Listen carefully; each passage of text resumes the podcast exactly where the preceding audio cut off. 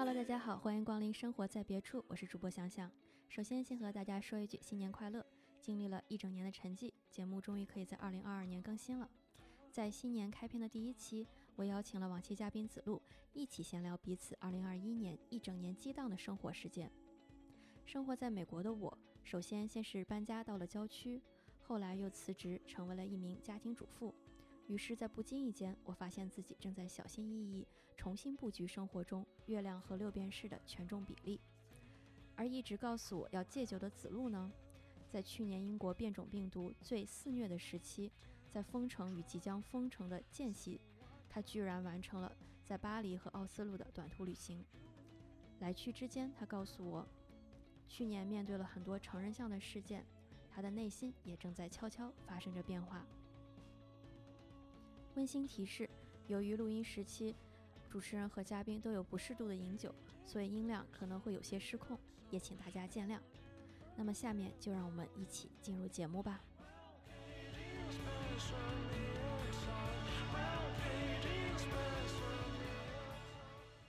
我们可以先聊一下二零二一年，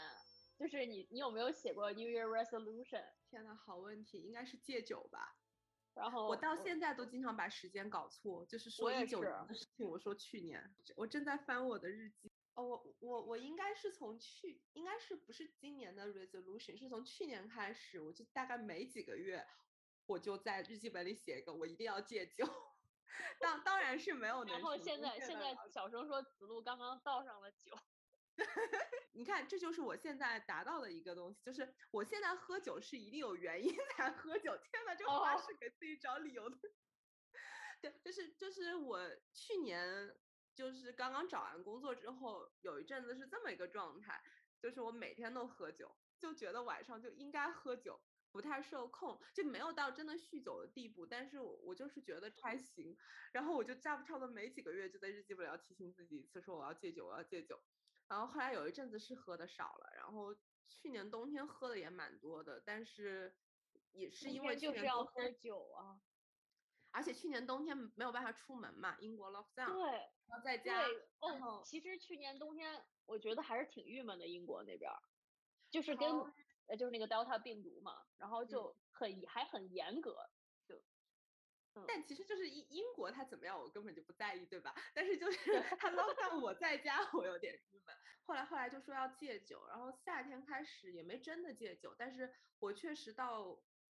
五六月份之后开始进入了没什么事儿不喝酒。就比如说我今天需要状态有一个 lift，就比如说我今天想录播课，因为我刚才又在那开会开得很晚，我现在。刚就刚才那个整个状态是特别特别紧绷的状态，嗯，然后是在聊工作，然后我就可能喝个酒就让自己放松一下，或者我觉得我今天这个时候我想珍惜一下这个晚上，我要嗨起来，然后我就会喝酒。现在有点功能性喝酒，然后也就还好。我跟我朋友前一阵子就是一起。网购了一个卡迪夫的小酒厂的那个酒，我们都网购了大概十几瓶回来。我其实没怎么喝，我现在冰箱里还有满满一层。虽虽然看起来很恐怖，就像一个酒鬼的家，因为冰箱里有一层全是酒，呃，其实不止一层，一层和一边。一般要是去回顾你的这个，呃，你这一年中发生了一些什么事情，你是通过什么回顾？你是豆瓣还是朋友圈还是什么？对，因为是这样子，就是我朋友圈发的很少。然后我豆瓣也基本上不发，所以我觉得最可靠可能就是翻翻照片，因为我拍照片拍的很多，因为很多大部分照片我都不发，然后只是说我要留一个 keep track 一下我今天发生了什么，所以我基本上每天都会有新的照片。对，我是基本上就翻，因为我发朋友圈特别多嘛，我翻到一就是去年十二月三十号的时候，我发现我朋友圈写的是说装修也不。不为一种过年的方式，就是在跨年的时候，我是在工地里头搬砖，然后当时正好这边纽约这边下暴雪嘛，然后我们是在铲雪，然后我我觉得这个记忆非常非常深，然后当时好像吃上那个正好是跨年，反正就十一点钟在在屋里吃外卖，好像是这样。就就像你说的装修啊，就虽然我不是在没有在装修啦，就这种成人向的事情，我觉得今年的转变还蛮大的。可能就是去年第一次买房，第一次有这种持有资产，然后就是，而且当时我觉得很奇妙，我不知道是因为疫情的原因还是什么，我就发现我周围我 follow 的平时那些文艺博主，他们都开始买房了，进入了一个同频的状态，然后就看见他们在网上吐槽那些装修师傅啊，然后我就很共情，朋友圈我又发了一句话说。我我去年的哪一天都在期盼着，就是跟大家一起读书会分享，就是阅读的体验。然后今年我就一直期待着有人跟我分享一下如何用醋和小苏打清理房间的体验。就是反正就是整个生活中基本上百分之九十九就是都是六便士的事情，没有任何月亮。我就觉得以前还是跟子路大部分的就是聊天内容都是跟什么作家有关系，什么电影有关系。然后今年我我跟子路聊的都是后面还是可以聊作家和电影的嘛，先把六便士聊完。对，就是这个六便士，因为占的时间太就就是占满我所有的带宽，就是脑中带宽，所以我就是再加上年初时候还没有辞职，所以我就深深体会到一种就是一种。他们所谓的那叫那种枯竭的状态，插入一本书啊，就是久田光代的一本书，它里头描写那个家庭主妇在关于打扫卫生，还有就是存钱，然后包括他们进到那个超市，他就觉得我我不为了省钱不多买东西，然后而去就径直的走向自己要买东西的目标，然后就是赶快结账那个，我就非常理解他们，我觉得这是我以前根本就无法想象的，我以前就觉得我想我都不会想要买打折的。就不会去算今年打不打折，或者今天或者之后怎么什么 Black Friday 都不算。然后现在就自从进入这种真实的这种感觉自己进入了真实的物质世界，然后就开始去盘算这些东西。然后就是上半年我就很怀疑自己已经变成自己最讨厌的那种人，就是每天都在想家里这些家务的事情，然后怎么清洁，而且包括我买每一个东西，我脑子里想法都是，如果这个东西不好清洁，我就不买了。我也经常就会开始像那些家庭主妇一样翻那个那种杂志嘛，就是关于就是家庭主妇最爱翻的就是家居杂志，就是家居的那些装饰啊。完了，我也好爱。那书里也是这么写的，我就觉得一直在戳我。我想啊，我也有今天。然后我翻的时候，我真的是把这本书 mark 住。就是它太戳了，然后包括那个坡道上的家那本小说，我后来我是翻到三分之一我都读不下去，因为我我真是有点窒息了。就是他在说很多，就是那个他们夫妻之间的对话的细节，我就觉得好好耳熟。我觉得这个不管你是同性夫妻还是异性夫妻啊，就是这种对话细节，就是这种互相在家里推脱责任，然后。然后通过工作来逃避现实生活，然后对方一个话好像是在关心你，其实是在跟你 就要推要把这个责任推给你，就是很多细节写的我都有点窒息感，然后我就放下了。我觉得我再看下去，我觉得我我我的婚姻可能要走另外一条道，就是那种感觉。你要反社会，觉得我当时好像是有点不太适应这个身份的转换吧，就是完全从一个那个就比如说工作的状态，然后变成。直接转成一个就是居家，对，就是家庭主妇，或者是也我其实也不算合格的家庭主妇，就是在家里躺平，然后干家务，然后。但我觉得合格的家庭主妇这就是一个伪命题，我觉得没有多少家庭主妇觉得自己是合格的吧，因为家务这件事真的是，他又没有满分标准，他连及格标准都没有，就是，对吧？你说什么样的家庭主妇能叫，比如说及格的家庭主妇，就是。我你要是想家事，永远是可以做得更完美的。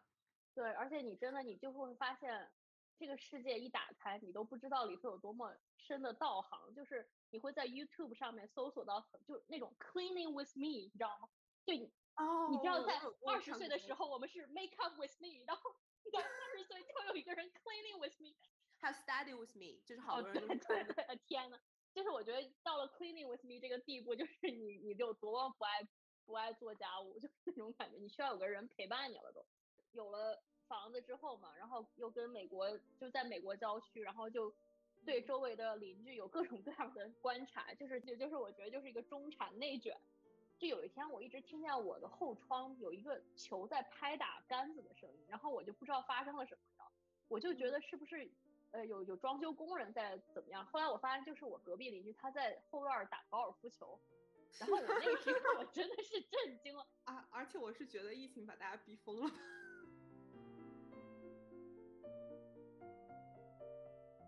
今天就干了很多我以前没干的事儿，比如说我补齐了从好像一七年开始那些韩国、日本和中国的恋综、恋爱综艺。那个我前几年干了这个事情，但是我没补齐全部的。但是我也有过狂看恋综的时候。对，就是一开始是跟你看那个，就是你你说了那个 Share House 之后，我就突然想起有这件事儿，我以前想看来着，然后一直没看。后来就开始看 Share House，然后看完 Share House 之后，呃对，然后然后看完那个双层公寓之后，就开始看那个，嗯，就是什么心动的信号，嗯，对，然后还看了一个就是今年比较火的那个《换乘恋爱》，然后我就我就真的是觉得就是还再见爱人，哦对，然后就是离婚综艺再见爱，就是一系列全套这个 whole life cycle is complete，就是那种感觉。B 站的那个叫什么九零婚介所啊，就我还就是九零婚介所，我也推荐给你来让我帮你回忆。最让我 shock 就是我看了呃那个耽改耽美剧《陈情令》，然后关键问题就是我还觉得还迷上了。对，不是腐女，但是迷上之后你也不得不承认，你就觉得他啊他改的不错。然后甚至我后期就是我还去真的听了一下他的广播剧，虽然没听完吧，然后我把他动画片看完，然后觉得。就他整个这个等于是他的 这个 product，我的产品线我都看完，然后我就很震惊。说的我好好奇啊，因为我我身边听说的就是掉这个坑的人不是一个两个，还是让我回归自我的，就是就今年就是 冰口龙介导演，就是 这这这个值得把这里面的干掉，应该干手干掉再开一瓶。对，年初的时候，嗯，当时就是。当时是其实想跟那个小学儿聊日本电影嘛，但是我就一直找不到一个日本当代的，就是比较有当代代代代表作的导演。然后后来突然就是在网上搜到冰口龙介，然后当时他因为用呃出过一次《夜姬日》，那个时候比较有国际上的作品就是《夜姬日》，然后我就看了一下，我就很莫名其妙，我很 get 到他，然后。但是我周围有有一些人，他其实对他的拍摄手法，包括叙事手法，都是有一些异议的嘛。然后我就很感兴趣了，就开始跟你讨论嘛。然后你你就说你也看过，然后我就觉得终于有人跟我互动。然后我就又看了他其他的，就让他今年又很高产，然后很好死不死。然后你又是提前就看了那个柏林的吧？对，看了那个《偶然与想象》。对，《偶然与想象》。然后。我突然就觉得这个导演就是出现的很及时，就是能把我从一些恋综、单 改剧和恋综里面救出。对，真的真的，要不然我真的觉得我首先我就有点剧荒，然后再加上呃很多那些导演的前作，之前有一阵儿集中看过，其实有点疲劳，然后就很想说有到底有什么导演其实说到看？其实说到底，冰口的作品也挺恋综的。对。哎呦妈呀！对不起我我真太可怕！我怎么高兴？就是我一边喜欢看他的电影，一般一边我心里大概知道我喜欢他的那个点在哪。嗯，哎，确实确实，就是有一些很很奇幻的狗血，是我非常接受的，就是那种。他 一个是狗血，第二个他特别喜欢描绘人跟人之间那个微妙的状态。其实其实看恋综你也是很，就是我反正至少我很喜欢看，就是看就恋综我没有办法当背景，因为当背景的话，恋综你就等于不要看了。对，你其实就是要去看看他们谁跟谁交换了个眼神啦，虽然都是有剪辑的，剪辑的，其实剪辑是想让你看的，但是你就还是会为你主动捕捉到我我要把这个做成副标题，其实它是恋综电影。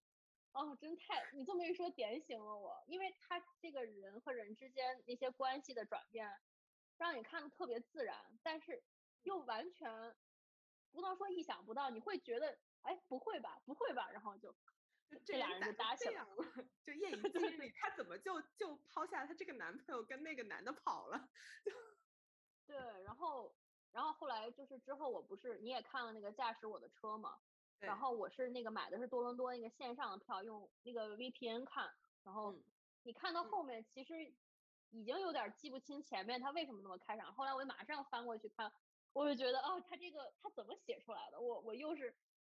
太佩服，就是那种感觉。嗯，还有后遗症，就我看完《驾驶我的车》之后，就开始火速把那个契诃夫的那个戏剧拿出来看。嗯。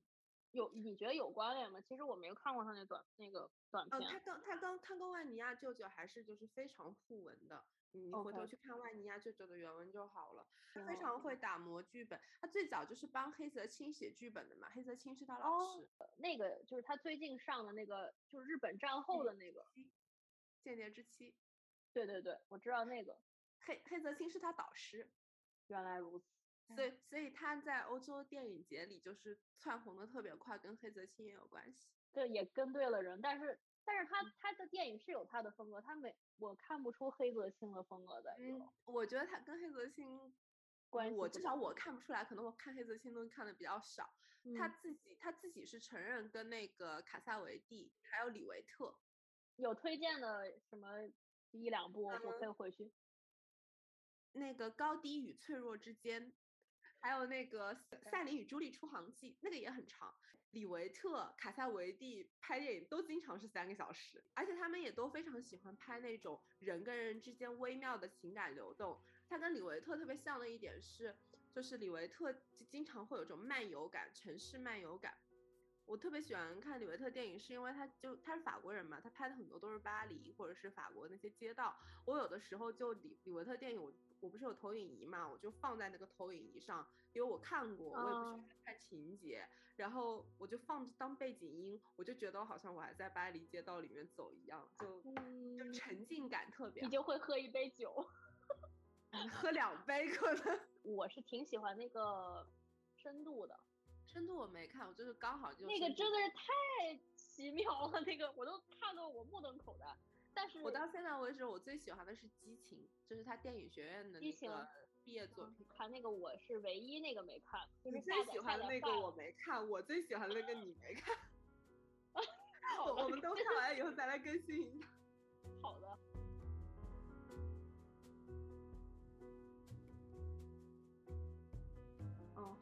那我就顺便把我当时去巴黎去看了几个稍微有点意思的讲一下吧，因为你刚刚刚好讲完。就我去 巴黎去逛的第一个地方其实是圣丹尼大教堂，是巴黎北边郊区的一个一个教堂。为什么去去逛这个呢？就是我这次去巴黎其实就安排的比较松，就是我主要是看了几个我去年离开巴黎之前没来得及去看的地方。我当时就觉得很快还会再回来嘛，然后几个没有来得及看的就想说那就过几个月再回来，结果一等就等了一年。然后我去看圣丹丹尼大教堂，是因为那边埋葬着法国之前所有的国王。然后就，然后我朋友就开始嘲笑我说，我跟我巴黎的一个朋友一起去的，他说你这是刚从英国过来了，就直接跑过来看法国的国王是怎么死的，是吗？你在君主立宪的国家待腻了。对，就就是之前在法国我待了这么多年，我从来没有想过要去，也不叫从来没有想过，就是没什么特别大的动力去看国王。因为你会发现，法国因为是个共和国嘛，就对于王室的这个基本上没有人聊，也没有人在意。王室就是一个历史书里的一个东西，就大家都开始讲共和国精神嘛。呃，你你想，国王都没有进，就是法国有先贤祠在巴黎的市中心，埋葬是法兰西所有的伟人。拿破仑有个单独的地方在荣军院里看那个坟墓，然后嗯。我们平时知道的那些比较喜欢的那些作家呀，或者是嗯电影导演，比如说侯麦，他们是埋在那个巴黎市区的各个比较主要的公墓里的，比如说拉雪茨或者蒙帕纳斯那种公墓，就是整个巴黎市区的那些埋的那些名人都有。你在巴黎可以看到很多名人的墓，但是没国王什么事儿。为什么呢？因为都被扔在北边的这个教堂里。就当时他们那个法国大革命的时候，就把国王的坟墓都挖出来了，然后就都扔在那个里面。所以当时就去看了一下，但是那个那个大教堂还不错。然后里面还看到了一个，就是当时去的时候很震惊，然后是一个是一个国王的心脏，是一个我忘了是路易十几了，路易十七还是路易十几？就是有一个一个国王，大概十几岁的时候就死了，还是还是十一二岁的时候就死了，还是八九岁我忘了，反正他很小的时候就死了，也是比较战乱的那几年。然后他那个心脏就也还在那个里面，就当时还蛮惊悚的，就是因为他又是我就是教堂，然后往地下走，然后往地下走，然后你。过了好几个门，然后这边是路易十四，然后这边是谁谁谁，然后走了以后，突然发现有个盒子，就是有一个玻璃的盒子，然后里面放着一颗干枯的东西，然后你一读上面介绍，他说是一个心脏，当时就惊呆了。等等，是他是真的还是就就是就是真的？是因为当时就是嗯，他死了以后是尸体是被解剖的，然后他当时好像是在逃亡吧，然后。他是解剖的一个生医生偷偷的把他心脏带出来的，嗯，就没有办法把他全尸带出来，因为当时就法国大革命。然后后来看的其他几个展里面比较有意思的是一个小博物馆，是在巴黎郊区一个一个区的一个他自己的区博物馆，但那个区是巴黎郊区比较富裕的一个区，所以他那个博物馆做的非常的豪华，它叫。卡牌博物馆，我当时想去看，是因为它里面有一张十四世纪的意大利最早的塔罗牌，还是描金的哦。所以我我我主要是想去看那个。我去年就想去看，但是因为 那个博物馆特别的任性，它的夏天是要放假放一个多月的，就是在游客最多的时候，它要去度假。然后我去年就没有赶得上，然后今年去看的时候也是它最后几天才去看的。然后那个。那个博物馆里还有就是世界上各个地区在各个时候的扑克牌，特别好玩，特别可爱。就回头可以给你发几张，就是各各种各样的花样，而且它会呃有一些就是搞得特别邪趣，就是你知道民这种民间的东西嘛，就比如说它那个桃心，它会画成那个屁股的样子，就是 它会把它画成各各个样子，就比如说一红桃一是一个屁股，红桃二可能桃子。对对，就有非常好玩，然后它还有日本的扑克牌、印度的扑克牌，非常好玩。我没有都看完，就有些就每次回巴黎我都想去看那么一两个。就比如说它有中世纪博物馆，就专门展那些中世纪的东西，然后有那种娃娃博物馆，然后就专门展那种各种各样的娃娃，还有玩具啊，玩具博物馆，就这种小的这种这种展，这种这种小的不光是展的，是博物馆，我觉得很好玩。我觉得还是你们那边比较丰富一。是啊，所以我当时去多伦多的时候，我都惊呆了，就是看展这个方面。就我，就前前一阵子两两周之前，不是刚去奥斯陆嘛？然后奥斯陆的蒙克博物馆它开了新馆，我觉得新馆的布布展思路蛮好的。就是，嗯，奥斯陆它原来有一个老的蒙克博物馆，我之前两年前去奥斯陆面试的时候有有去过，然后它就是比较小。但是蒙克几个比较重要的作品都有，比如说《呐喊》，然后《莫丹娜》，然后这些都都有，包括那个《Vampire》，就是吸血鬼，一个和和一个女人的那个都有。但是他建了一，他就是大概是今年，就是我去之前的那个周五，相当于是十月底，他才开的一个新展。新展是呃不是新展，新馆，那他重新在奥斯陆的海边建了一个十一层的高楼。然后里面是只有蒙克的作品，那应该是世界上最大的单个博物馆，呃，单个画家的博物馆。我去过那个阿姆斯特丹的那个梵高博物馆，但梵高博物馆也挺大的，但是好像只有两层，但它东西很多。那蒙克博物馆呢，它就是特别大，然后它布展思路是这样子的，它基本上。它是放了好几个展厅，然后它每个展厅它都有不同的主题，因为蒙克他画他画了很多嘛，有版画，然后有素描，或者他同样的一幅画，他有画过不同的版本，有一些是素描，有些是版画，有些是水彩，然后有些是比较大幅的，还有草稿，所以他会按照不同的主题来，就比如说嫉妒、爱恋、分离、死亡、疾病。就是就是你把它放在一起非常震撼。我之我之前就知道嫉妒那个系列，嫉妒那个系列就是你可以看到它那个里面基本上都是三个人，你可以看到一对一对 在旁边，然后另外一个人脸是绿的。有一个系列叫 Attraction，然后你可以发出就是你就看到所有的人都是。会非常就是投入在注视对方，就能真的能感觉到就是双方的那种爱意。然后那个 attraction 对面就是 separation，就是两个人的背道而驰，真的是要看哭了。当时就尤尤其是我去看了那个场合，你你也大概是知道的。然后就，呃，然后还有个比较震撼的就是我之前在老馆没有看到蒙克几幅特别大的作品，他有一呃，他有他他有。一整套非常大的作品，就看起来特别异教，就是画的那种太阳，就是那种创世纪的那种那种感觉，但是又不是那种宗教感的创世纪，它是非常异教感的，就是你一看就不觉得这是什么正经东西，就有点我听，而且他的风格就是给我感觉有点像，不是就有点像神秘学，对对对，很就他。他他对受神秘学影响还蛮大的，然后那幅画特别大，我我自己没有什么就是尺寸观念，但是它就是非常大的一面墙。据说那幅画当时是一边盖楼一边放进来的，是怎样？就是那个楼盖到那一层的时候，他拿起重机吊着然后伸进来的。嗯，听说是这样子的，不然的话那个那个画根本就放不进来。嗯，然后我觉得那个。那个馆的布展思路还不错，而且这个应该算是我好想去看啊！我觉得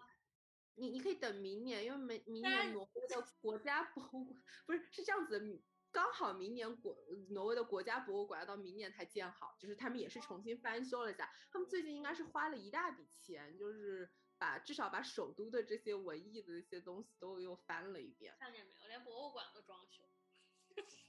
装了好几年，因为我记得我去。两年前想去看国家博物馆的时候，应该就是因为在在装修吧，所以就 没有没有没有去的了。奥斯陆还算是北欧这几个城市里头比较有文艺气息的。我没怎么去过北欧，因为太冷了。北欧是那种，就是你冬天不太想去，太冷了，然后夏天又又也不太想去，夏天你又想去，就是我不管什么时候都想去南欧。所以北欧到现在我其实只去过斯德哥尔摩和奥斯陆。就真只去过这两个。不，我我不是之前还跟你说，就是看那个孔佑那个男与女吗？我就还真挺想冬天去芬兰的，就是因为哇，我也想哇，你说的你 trigger 到我了，说的我都不知道要不要订机票。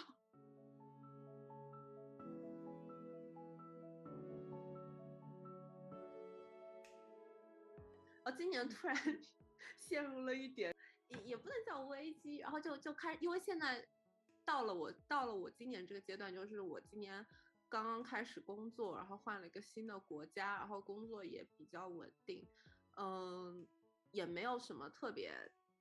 就是你不能说这份工作没有挑战，但是接下来的路没有一个一定说你就必须朝这个方向去走的。我有点在想说，哪一些大家觉得你在这一生里，或者是你在这个年龄阶段应该拿的东西，我不想要。我其实是不想要的，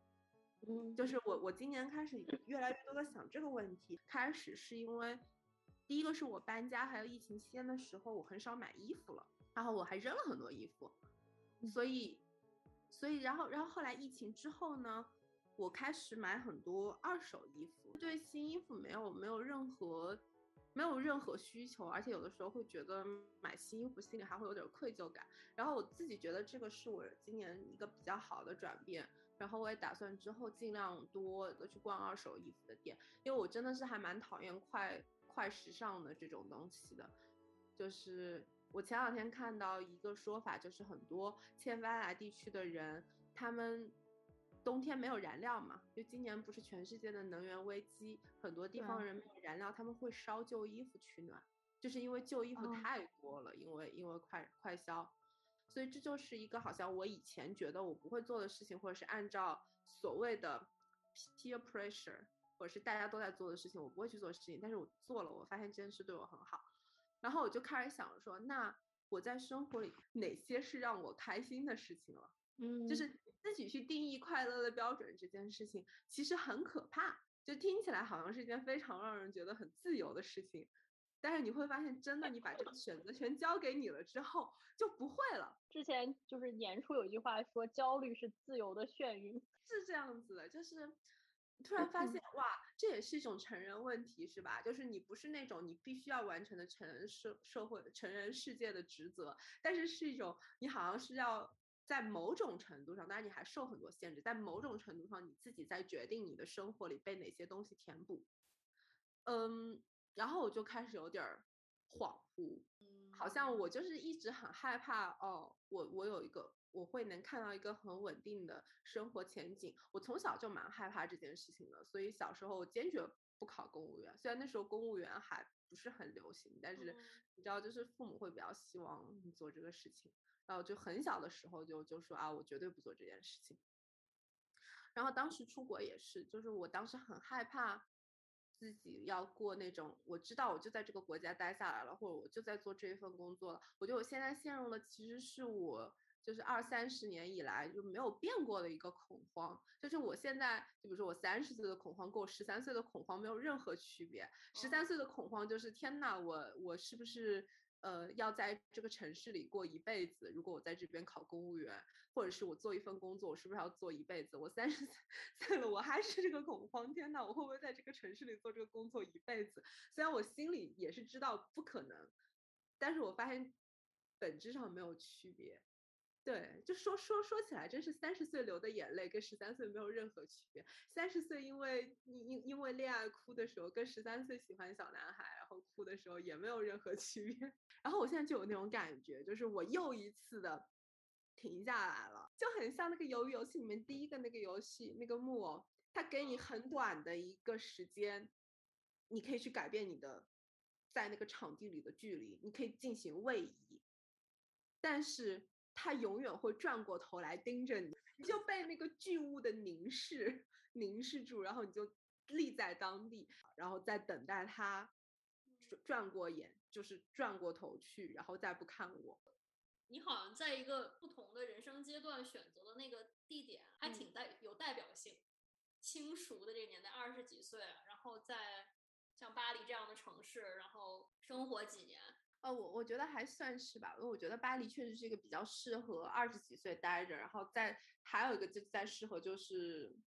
四五十岁吧，四十五岁、五十岁左右，我我我我就是很邪恶的给自己设定了一下，就是如果我结婚的话，应该是离婚了之后搬回搬回巴黎比较好，就就是一种状态。我不知道为什么我我一直对我离婚之后的生活有着诸多的想象，从我很小的时候，就是离离婚之后的生活就是我非常热切盼望的，但是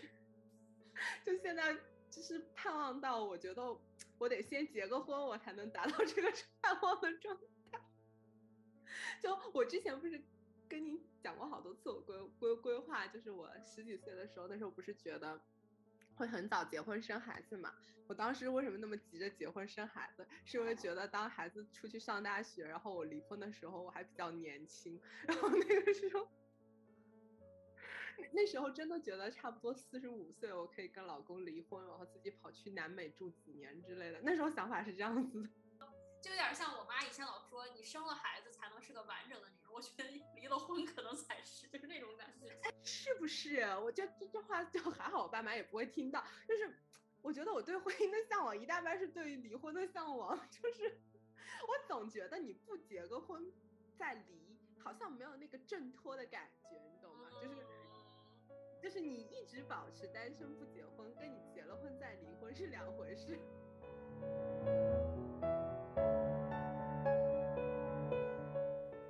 感谢收听本期的《生活在别处》，我们下期再见。